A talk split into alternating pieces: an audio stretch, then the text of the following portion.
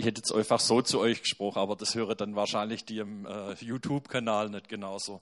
Ja, schön, dass ihr alle da seid äh, und dass wir heute Ostern zusammen feiern kann, können. Wir hatten ja interessante Woche schon hinter unserer Gebetswoche.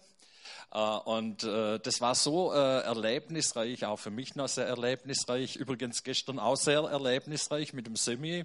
War so erfrischende Art. Es war richtig gut für alle, die, die da waren. Die können das wahrscheinlich auch nochmal so nachempfinden. Nochmal vielen herzlichen Dank auch. Und das tut uns richtig gut, auch diese Frische der Welt mitzubekommen.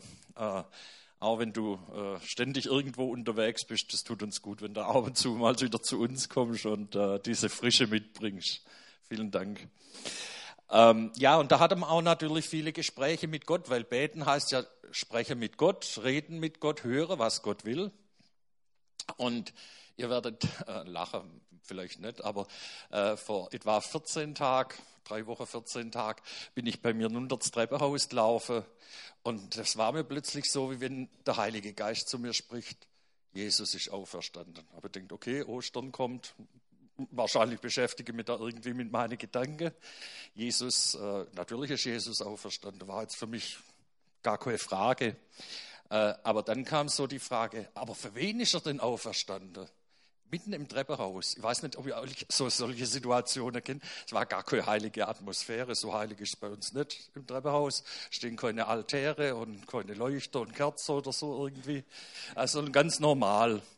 Und dann denke ich, was ist denn das jetzt für eine Frage? Für wen ist Jesus gestorben? Und für wen ist er auferstanden? Zuerst war er beim Sterben und dann ist mir eingefallen, dass der Heilige Geist so sagt, aber er ist auch auferstanden. War so ein Impuls. Und dann habe ich für mich gemerkt, oh, ich denke manchmal mehr in Tod als in Leben. Wie geht es denn euch da damit? Denkt ihr manchmal mehr in Tod als in Leben? Also wenn Jesus gestorben ist, und das machen wir ja, äh, auch, äh, machen wir ja auch immer wieder publik, das sagen wir ja auch immer, ist für deine Sünde gestorben, aber sagen wir auch immer wieder, er ist auferstanden. Jesus ist für dich auferstanden, für mich auferstanden. Für wen ist er denn eigentlich auferstanden? Und mir kam natürlich, wie gesagt, gleich Ostern in den Sinn und habe dann irgendwie gemerkt, ich glaube, das wird jetzt doch die Predigt, weil ich wusste noch gar nicht, was predigt man. Und dann habe ich gedacht, oh, das passt jetzt irgendwie ganz gut zu Ostern. Äh, und das war auch, glaube ich, so ein Impuls vom Heiligen Geist her. Und nochmal, die Betonung war für mich nicht im Sterben. Ich glaube, Karfreitag ist ein wichtiger Tag und wir müssen uns das auch immer wieder vor Augen halten, dass Jesus wirklich für uns ins Kreuz gegangen ist, gestorben, gelitten und dass da wirklich unsere ganze Schuld hängt an diesem Kreuz. Aber es war mir na, plötzlich so wichtig, Mensch, Jesus lebt. Wir haben es vorher gesungen, Halleluja, Jesus lebt. Er ist auferstanden. Und dann kam mir so diese ganze Ostergeschichte in den Sinn. So, jetzt gucken wir mal, ob das funktioniert. Genau. Äh, da kam mir dieser Ostergedanke in den Sinn. Da gibt es doch diesen Hase. Den Hase, den gibt es bei uns in unserem Umfeld etwa seit dem 19. Jahrhundert. Also der Hase gab es schon vorher, aber dieser Osterbrauch mit dem Hase, der bringt doch die Eier, wisst ihr, die gefärbte Eier, und die legt er dann ins Nest. Habe ich meiner also ich darf es jetzt nicht ganz schwäbisch sagen, äh, mein Leben lang noch nicht gesehen, ich hätte gesagt, meiner Lebtag noch nicht gesehen, dass ein Osterhas äh, irgendwie das, das gefärbte Ei ins Nest legt. Aber gut, wir äh, haben das irgendwie so im Brauch, äh, dass der Hase diese Eier bringt. Und der Hase, das ist so ein Symbol, sagt man mindestens, wenn man es nachliest, für Christus, für Fruchtbarkeit, für Zeugungskraft und für Wiedergeburt. Und er ist eben zuständig als Eierbringer und Verstecker. Der Glaube ist noch gar nicht so arg alt, wie gesagt 19.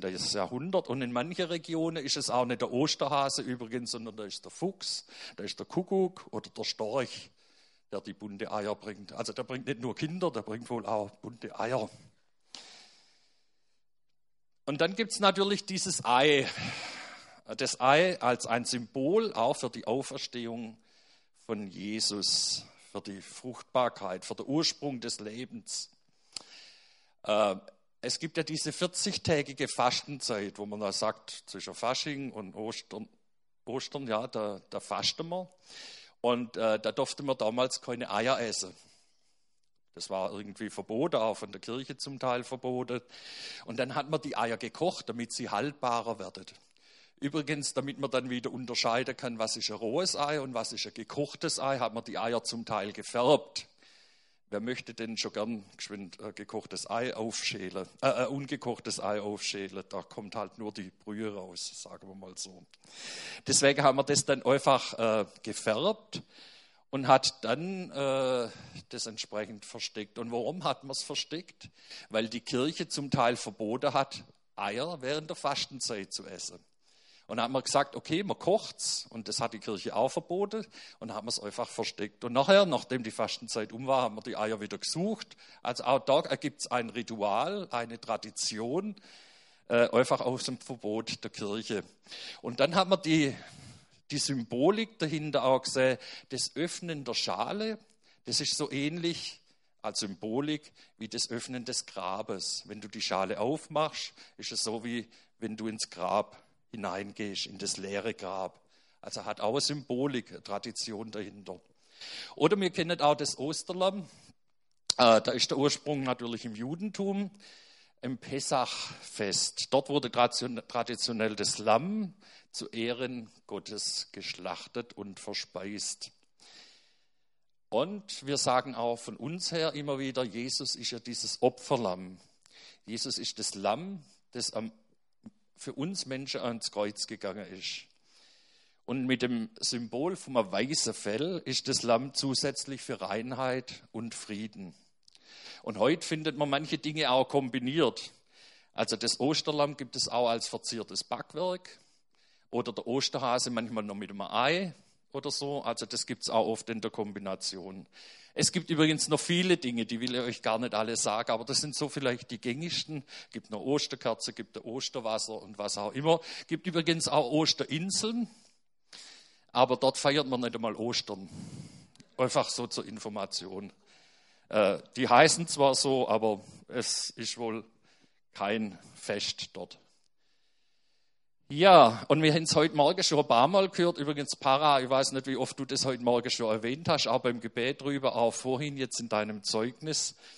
Immer wieder so dieses Wort, der Herr ist auferstanden und er ist wahrhaftig auferstanden.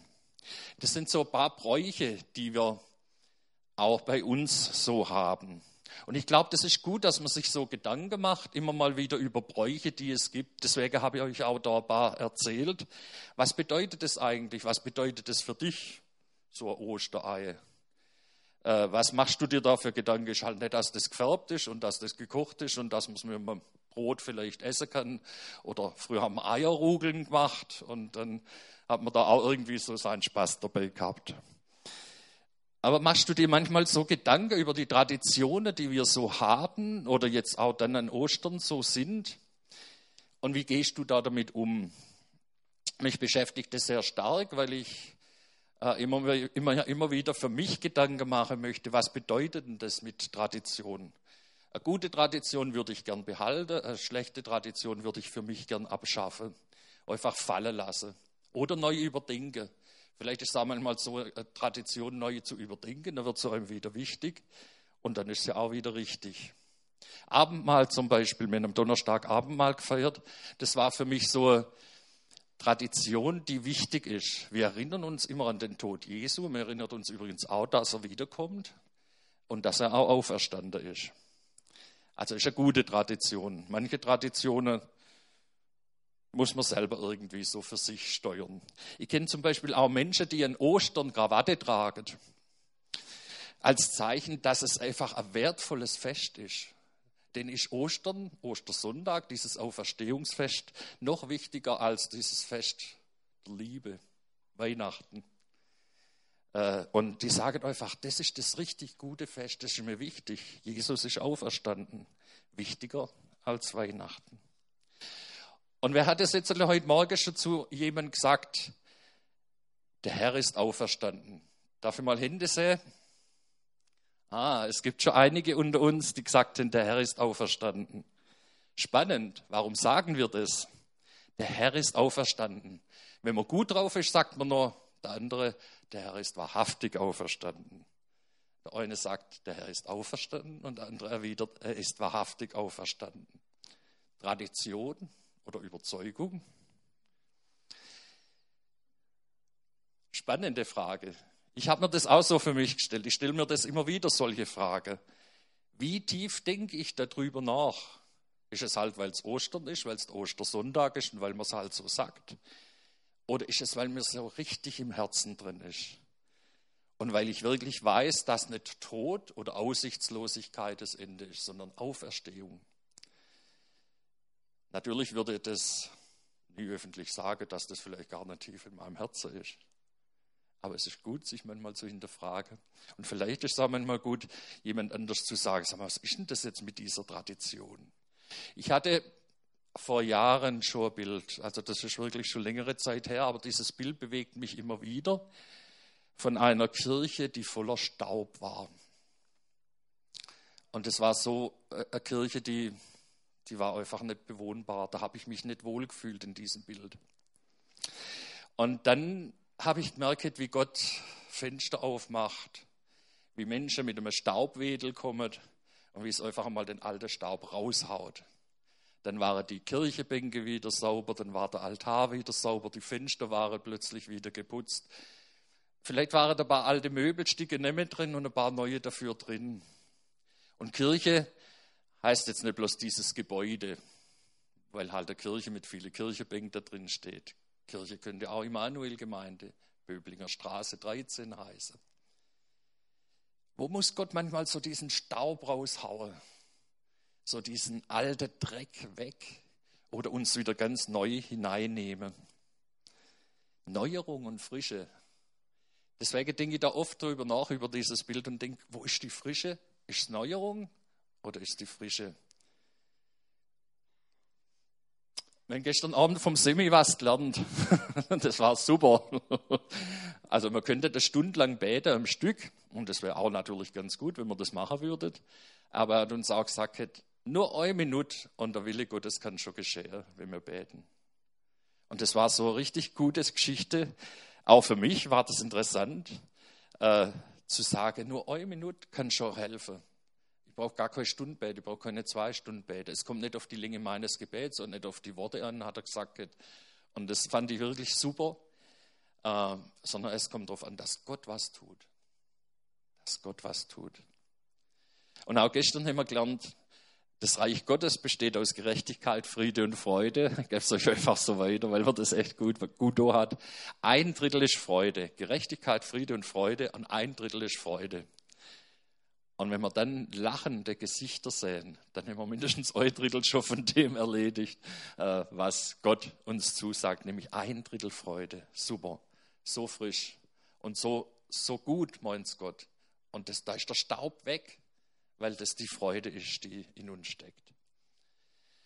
Ich habe äh, auch jetzt in der Gebetswoche gab es ein Lied, da habe ich gedacht, was die guten alten Zeiten, denkt man ja in meinem Alter auch schon allmählich, sogar die guten alten Zeiten. Da gab es das Lied Friedefürst, Wunderrat. Und da gab es dies, diesen Textteil, ich erhebe dich, Herr, ich erhebe dich. Und dann gehen alle Hände hoch. Und auch da hat mich der Heilige Geist wieder erwischt und hat gesagt, warum tust du die Hände hoch? Ich bin dann erinnert worden an zwei Jahre vor der Gemeindegründung. Äh, da war ich äh, das erste Mal im charismatischen Gottesdienst und da ist genau dieses Lied auch gewesen. Friedefürst, Wunderrat, ich erhebe dich, Herr, ich erhebe dich. Und damals war meine Entscheidung, ich habe das noch nie in meinem Leben gemacht, die Hände erhoben. Noch nie zu Gott. Ich habe mich damals das erste Mal entschieden, die Hände Gott entgegenzustrecken und die Hände zu heben. Und es war klar, dass mir dieses Lied in dem Moment wieder eingefallen ist und das mich wieder in meinem Herzen berührt und bewegt hat. Aber denke, was für eine Tradition habe ich bisher durchgemacht? Das war zwei Jahre vor der Gemeindegründung. Weiß ich das noch, dass ich Gott erheben möchte, meine Hände hochhebe? Es ist gut, dass ich mich da auch immer wieder selber hinterfrage. Was bedeutet das alles so, diese Tradition, diese Auferstehung, auch dieses, was wir vorher gesagt haben, der Herr ist auferstanden, er ist wahrhaftig auferstanden. Am Mittwochabend, nach dem Gebetsabend, bin ich heimgekommen und habe den Fernseher angemacht und da kam noch der Schluss Passion RTL. Ich weiß nicht, wer das gesehen hat. Ähm, ich habe nur, nur noch, wie gesagt, der Schluss gesehen. Das war irgendwie schön.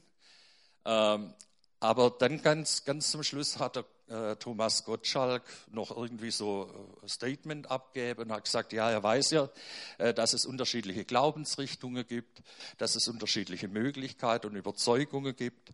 Und auch wenn jetzt der eine oder andere nicht an die Auferstehung von Jesus glaubt, so, ich sage es jetzt halt mit meinen Worten, ich habe es nicht besser äh, behalten können, äh, auch wenn, wenn das nicht jeder glaubt, und trotzdem ist wichtig, dass Jesus einfach ein guter Mensch war.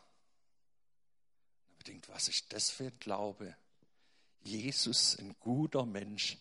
Ich finde es gut, dass man Jesus auch als guten Mensch sieht und wir können ja auch viel von ihm lernen. Aber ist das das Ende? Ist das alles? Jesus, ein guter Mensch. Was bedeutet Ostern für uns? Jesus ein guter Mensch oder der Herr ist auferstanden? Er ist wahrhaftig auferstanden. Ich hoffe, ihr könnt das einigermaßen lesen. Ich möchte euch in diesen Text von 1. Korinther 15 kurz mit hineinnehmen. Ich möchte euch nur ein paar Anregungen geben, über viele Dinge nachzudenken. Das eine war das Thema Tradition, jetzt was bedeutet das Auferstehung? Wir verkündigen alle übereinstimmend, dass Gott Christus von den Toten auferweckt hat. Wie können da einige von euch behaupten, eine Auferstehung der Toten gibt es nicht? War für mich interessant. Dieser Text ist für mich irgendwie gleich ins Gesicht gesprungen. Äh, gibt es einige, die sagen, stimmt das jetzt wirklich? Kann das sein? Also Jesus war schon ein guter Mensch, das glauben, glauben viele und das wissen auch viele.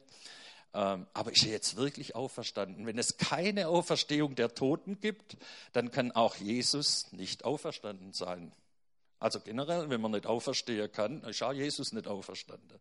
Wäre aber Jesus nicht auferstanden, so hätte unsere ganze Predigt keinen Sinn und euer Glaube hätte keine Grundlage. Wusch. Also es könnte jetzt sein, wenn wir die Bühne anders gemacht hätten, dann können wir jetzt der Boden versenken. Da geht uns der Boden unter die Füße weg. Da fällt uns unsere Grundlage. Da fällt plötzlich das, was auf welchem Boden, auf welchem Glaubensboden wir stehen. Mit Recht könnte man uns dann vorwerfen, wir seien Lügner und keine Zeugen Gottes. Hoppla, jetzt könnte ein Prediger, ein Lobpreiser, äh, ein Techniker, der das ja alles auf der Grundlage seines Glaubens und auch mit der Auferstehung macht, der wäre plötzlich ein Lügner, weil uns die Auferstehung als Fundament verloren geht. Interessanter Aspekt, was ist unsere Grundlage? Wenn aber Christus nicht von den Toten auferweckt wurde, ist euer Glaube nichts als Selbstbetrug. Und ihr seid auch von eurer Schuld nicht frei. Hoppla, jetzt geht's bis zum Karfreitag. Was nützt Karfreitag, dass Jesus am Kreuz gestorben ist, wenn es keinen Ostersonntag gibt? Wow, gut, dass es einen Ostersonntag gibt. Ebenso wären auch alle verloren, die im Glauben an Jesus Christus gestorben sind. Sowohl die, die an Jesus glaubten, auch die Märtyrer, alle, die wären umsonst gestorben. Lange Zeit. Also ist ein wichtiges Fundament. Auferstehung ist ein wichtiges Fundament. Wenn der Glaube in Christus uns für dieses Leben Hoffnung gibt, sind wir die bedauerndsten, also sind wir die bedauernswertesten unter allen Menschen, wenn er nur für dieses Leben uns Hoffnung gibt. Schön, dass Jesus da war. Wir können ein bisschen Liebe lernen, können ein bisschen Respekt lernen. Wir können gute Dinge auch von ihm lernen, wie wir vielleicht mit, miteinander umgehen, wie er die Sünder liebt. Aber es ist keine Grundlage dort. Das ist nur für diese Welt. Und dann, und das tut mir jetzt wieder gut, wenn wir die Bühne jetzt wieder hochfahren könnten, würde ich sagen, jetzt kommt die Bühne wieder hoch. Ab Vers 20. Tatsächlich aber ist Christus als erster von den Toten auferstanden. So können wir sicher sein, dass auch die übrigen Toten auferweckt werden. Amen. Amen.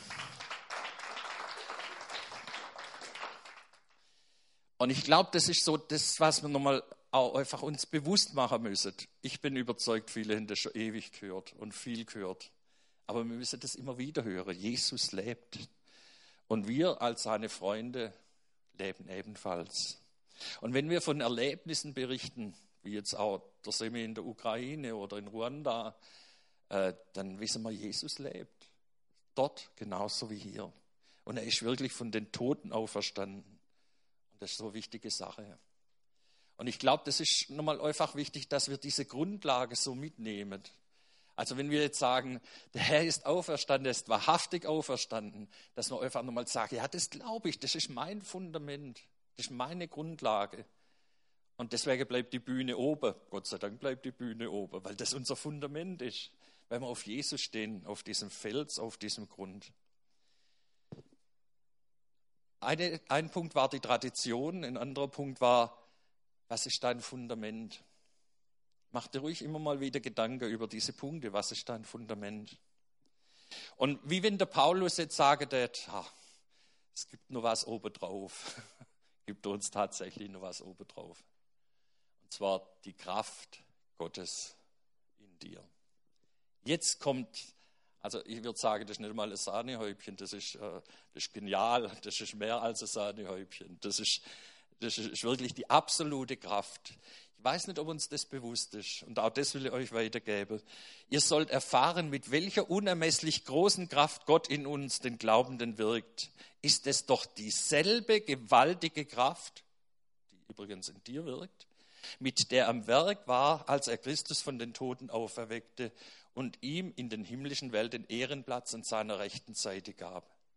Was sagt der Paulus? Er sagt, die Kraft, die Jesus aus dem Grab rausgeholt hat, diese Auferstehungskraft, die ist in dir. Genau dieselbe Kraft ist in dir.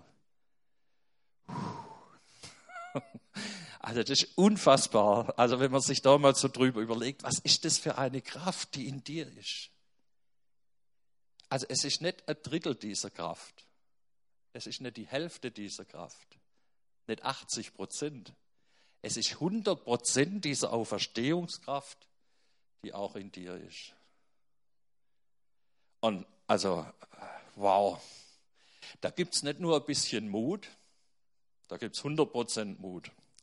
Da gibt es nicht nur ein paar nette Worte, sondern da gibt es 100% Begeisterung. Nicht nur ein paar Nettigkeit und ein bisschen Wohlfühle, sondern die Kraft Gottes zu 100%. Dieselbige, dieselbe gewaltige Kraft. Ich habe so geschwind denkt, oh, ich glaube, das ist ein Witz. Mir geht es nicht so, dass ich das immer spüre, diese 100% Kraft. Spürst du die immer, die 100% Kraft von Gott? Wer spürt die immer? Wer spürt sie manchmal?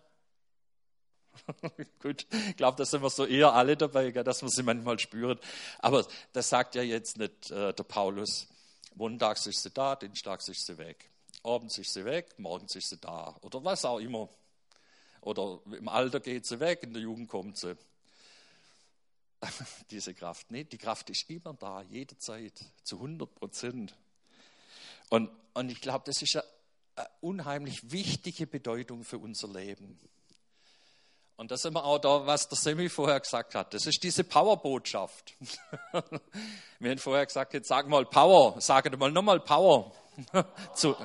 und jetzt nochmal zum Nachbar links und rechts. Das ist die Power. Das ist die Power-Botschaft von Gott in deinem Leben. 100 Prozent. Alle Zeit, jederzeit. 100 Prozent in deinem Leben. Das gilt nicht bloß für den, der da oben steht oder hinter der Kamera, sondern das gilt für jeden. Wow. Für deine Familie 100 Prozent.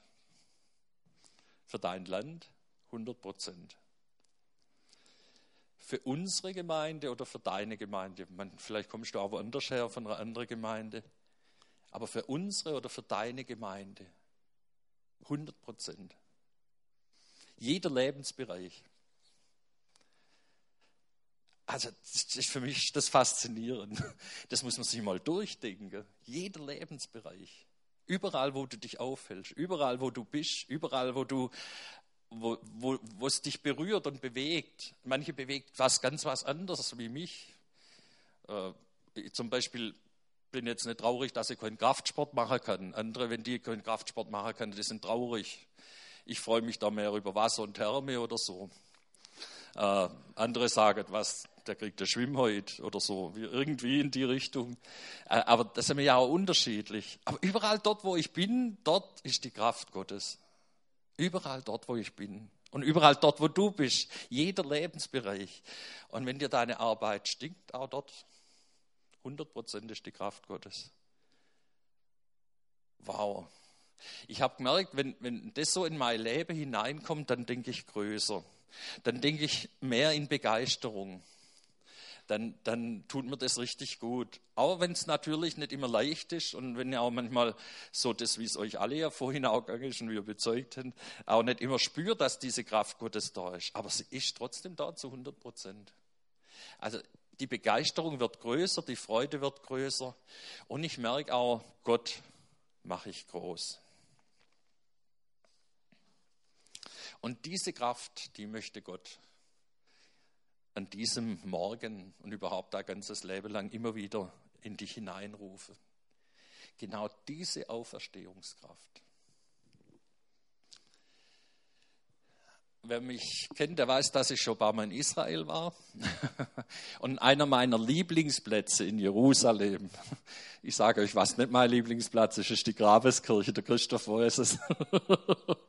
Das ist mir zu viel Trubel, da fühle ich mich überhaupt nicht wohl. Aber dort fühle ich mich wohl in Gethsemane. Gethsemane ist einer meiner Lieblingsplätze, weil es dort ruhig ist. Weil es dort in diesem Trubel Jerusalem und eine viele Kirche, die man erbaut hat und vielleicht war gar nicht dort die Situation, aber man hat es trotzdem einmal gebaut. Äh, dort, dort fühle ich mich wohl.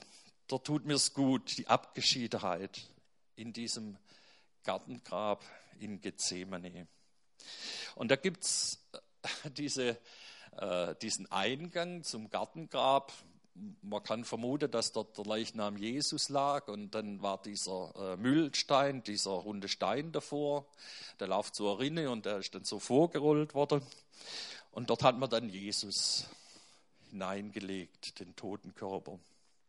Ich weiß nicht, wer schon mal dort war. Wer war denn schon mal dort? Wow.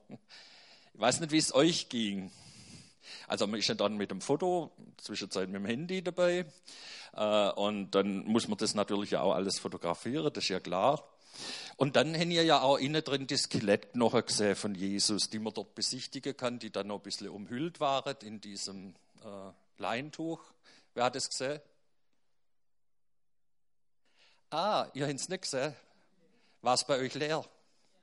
Ah, schön. Ich wollte es einfach mal hören. Bei manchen war das Grab leer. Übrigens bei mir auch jedes Mal. Wisst ihr, das Grab war leer, als man reingegangen ist.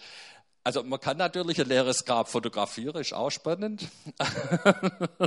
man kann übrigens viel fotografieren, aber innen war wirklich nichts drin. Also es war wirklich kein Skelett drin. Es war wirklich keine Grabtücher drin oder so irgendwie was. Das Grab war leer. Ich habe euch Bilder daheim, ich habe es jetzt bloß nicht mitbringen, weil es waren viele äh, Japaner mit viel Fotos dort.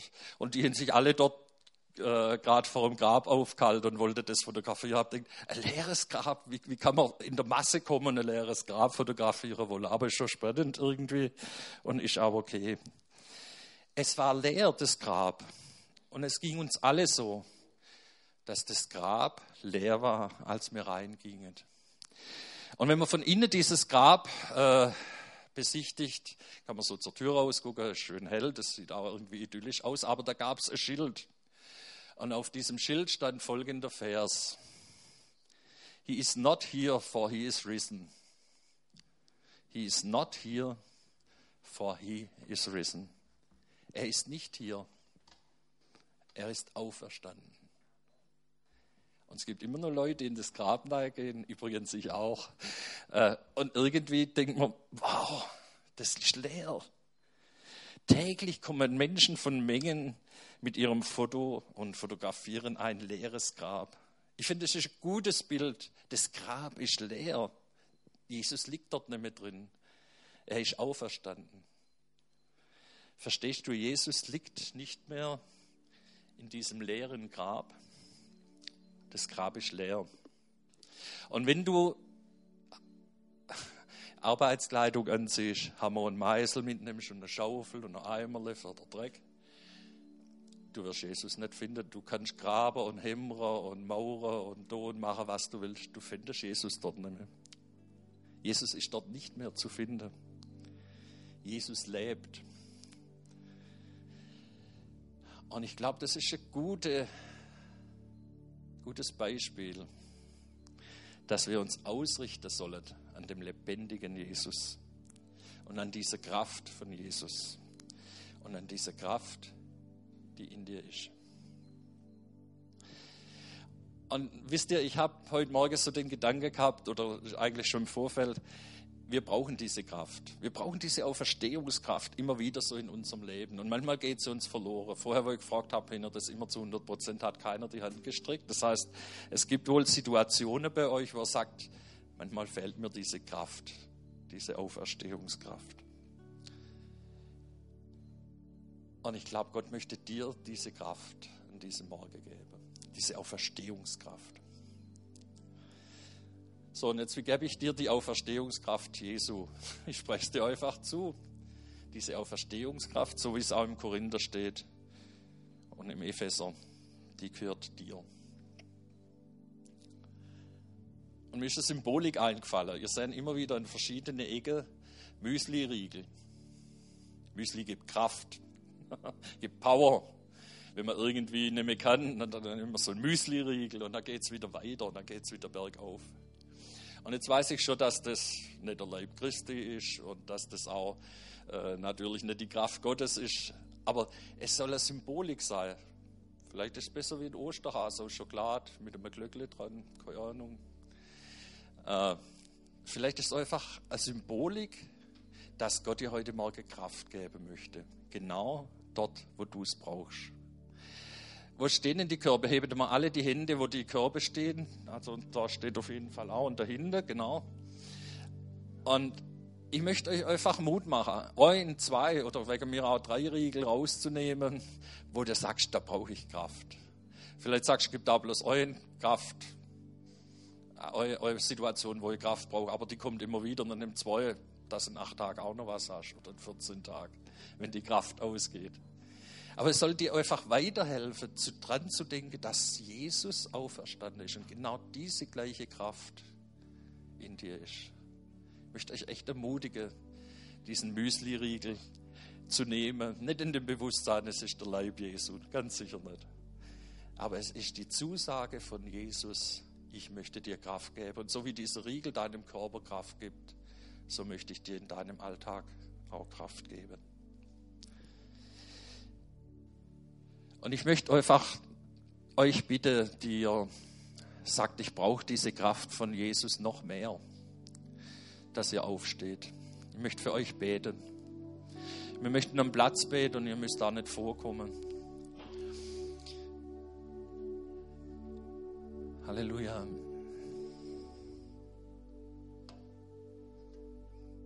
Jesus möchte dir das zusagen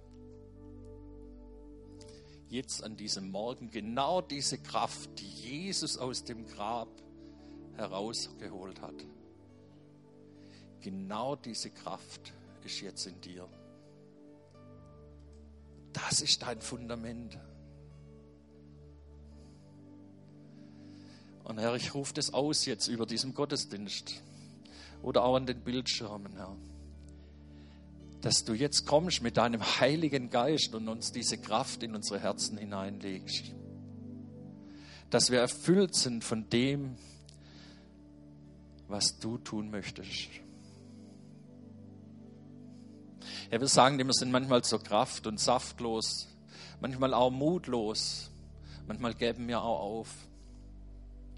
Und trotzdem ist diese Kraft, die in uns lebt, genau die gleiche Kraft. Auch wenn wir es nicht immer spüren, aber wenn wir es nicht immer erleben, auch wenn es uns manchmal schwerfällt, daran zu glauben.